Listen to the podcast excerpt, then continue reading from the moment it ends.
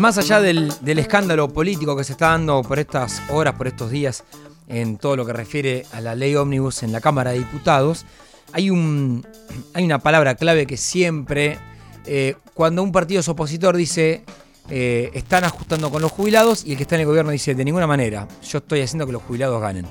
Casi siempre, por los datos que uno va viendo en la economía, los jubilados eh, van perdiendo poder adquisitivo eh, a veces es fácil decir como los jubilados como si fuera algo más y eh, uno se va dando cuenta que en algún momento uno va a ser jubilado en este país. Y ahí es cuando empezás a notar ese ajuste sistemático. Jubilados, ¿cuánto perdieron o si ganaron? La respuesta me parece que ya la dije yo, en los últimos años y qué puede pasar si se aprueba la ley ómnibus. Marian, eh, Mariana Yalo, vamos a presentarla como se debe. Marian, ¿cómo andás? Muy bien, ¿ustedes cómo andan por ahí? Muy bien, Marian. A ver, pensando en la semana cuando, cuando hacíamos este ping-pong de jubilados, me dijiste, dale, dale, lo armamos. Me gusta que la pregunta es cuánto perdieron y le sacás el o si ganaron.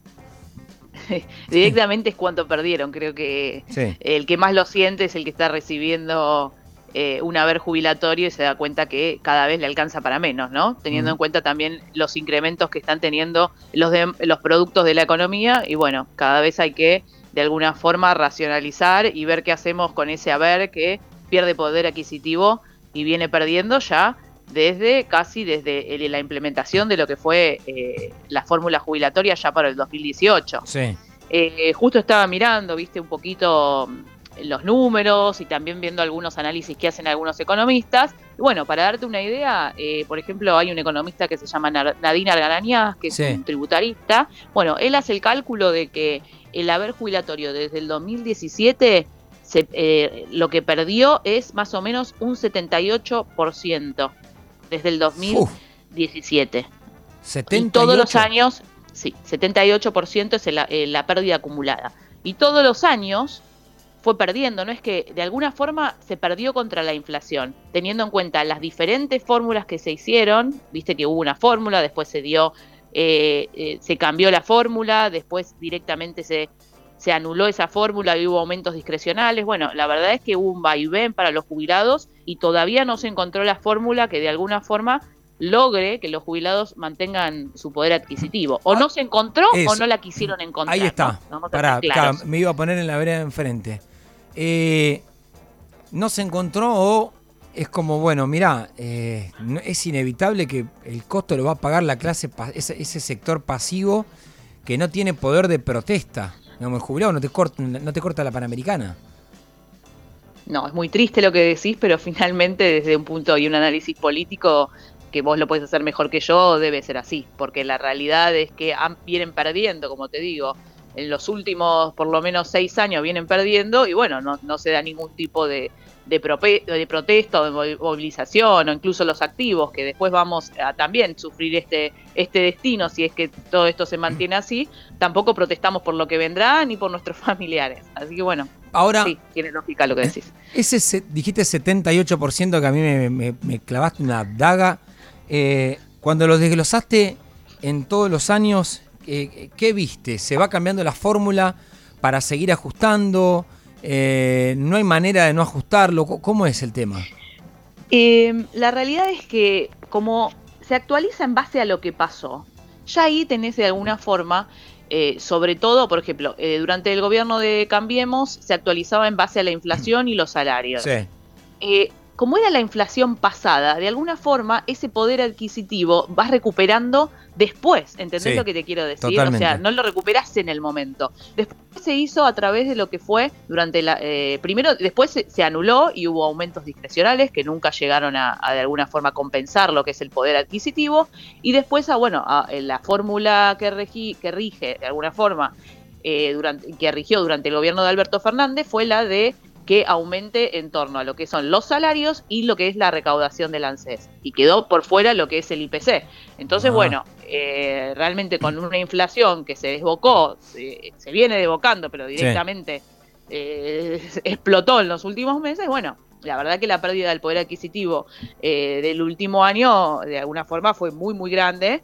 Eh, lo que calculan, por ejemplo, los economistas es que el 2023 la pérdida llegó al 19%, 18, entre 18 y 19%. 18, 19, o sea, redondeamos en 20% de poder de compra el jubilado en un año. Exactamente. El año pasado que fue brutal. La realidad es que no solo los que además, han perdido. Pero que además el gobierno le daba bono tras bono tras bono para, para intentar, digamos, mitigar eso. Sí, sí. Pero bueno, eh, lo que pasa es que la inflación es muy grande y, el índice, eh, la verdad es que se quedaba muy corto respecto a lo que estaba pasando con los precios en la economía. Marian. Y ahora lo que. Claro, eso. ¿Y ahora qué entonces? Porque cuando el gobierno me dice, pero si yo le voy a ajustar por inflación cada mes, ¿cómo me está diciendo? A partir de abril, ojo que es a partir de abril. Esto significa que en el primer trimestre, con la, con la fórmula que estaba antes, la pérdida va a ser brutal. Hay que ver finalmente eh, qué sucede. O sea, según los cálculos que te decía de que están haciendo analistas privados, por ejemplo, el cálculo que hace Nadine eh, que hizo, un, hizo un, simulacro bastante como completo, piensa que en el primer trimestre la pérdida puede llegar al 32%. ¿En un trimestre 32%? Sí. Más que, después, lo que él dice. doble, el doble que el 2023. Sí, porque bueno, ¿qué pasó con la inflación también en, los últimos meses? Es cuando más eh, recrudeció y la realidad es que la fórmula anterior, que es la que supuestamente seguiría eh, hasta marzo, lo que no tiene en cuenta la inflación, sino que tiene en cuenta la recaudación y los salarios. Y como bien sabemos, los salarios no están siguiendo el ritmo de la inflación, y la recaudación eh, tampoco. Entonces, bueno, la realidad es que eh, de alguna forma el primer trimestre, si finalmente los cambios se aprueban, eh, va a ser durísimo. La idea es que si después de, a partir de abril, cuando ajuste a partir del IPC, bueno, si hay una inflación decreciente, de alguna forma los jubilados podrían recuperar el poder. Pero es una promesa futuro de una, de una persona que, perdón que lo diga así, se, está próxima a morir. ¿Viste? eh, esa es la realidad. Te hago una pregunta, Marian. Porque a mí un, diputado del. del PRO era. Ya se mueven, se mueven tanto los bloques. Bueno, un diputado eh, ex Juntos por el Cambio me decía: en el, em, en el empalme los empalman, casi siempre. Como diciendo, en ese, en ese famoso empalme, el jubilado le hacen el ajuste y después lo acomodan, pero ya lo ajustaron. Eh, ¿Hay alguna alternativa? ¿Hay algún modo de decir, bueno, hasta abril vos tenés que dar una certeza de que no lo puede dejar caer tanto? ¿O eso iría contra el famoso plan Caputo, ese PowerPoint que presentó en la primera conferencia? Y la realidad es que hay manera, se puede dar un bono que compense la pérdida del poder adquisitivo. Hay que ver si finalmente lo dan en la misma magnitud que deberían darlo, como también ha prometido Caputo en diversas entrevistas, o si finalmente se hace ese ajuste, porque con los números actuales habría un ajuste de, los saberes que terminaría de alguna forma ajustando lo que son los números del gobierno, que bueno, eh, de alguna forma habría un ajuste real ahí en lo que es eh, la parte que se destina a los jubilados. Lo que tendremos que ver es si finalmente los bonos se dan, eh, la promesa que hizo en diversas entrevistas se da, o el PowerPoint que, trascendió por todos lados, donde se hablaba que iba a haber un ajuste de las jubilaciones, finalmente se lleva a cabo, ¿no? Con la cómo están planteadas las cosas hoy en día, más allá de que uno no tiene la brújula de lo que puede suceder eh, con la inflación, y la verdad es que eh, se estima que en el 2024 los jubilados volverían a perder, sobre todo por la gran pérdida que tendrían eh, en el primer trimestre. si es que no se da un bono que compense esa situación, ¿no? Marian, muy completo el informe, como siempre. ¿Dónde te sigue la gente en las redes sociales, por favor? Bueno, me pueden seguir en Twitter o en X, eh, eh, arroba myalo, s h a l o y si no en Instagram, arroba Mariana Yalo. Perfecto, María, nos reencontramos el domingo que viene. Beso grande. Exactamente.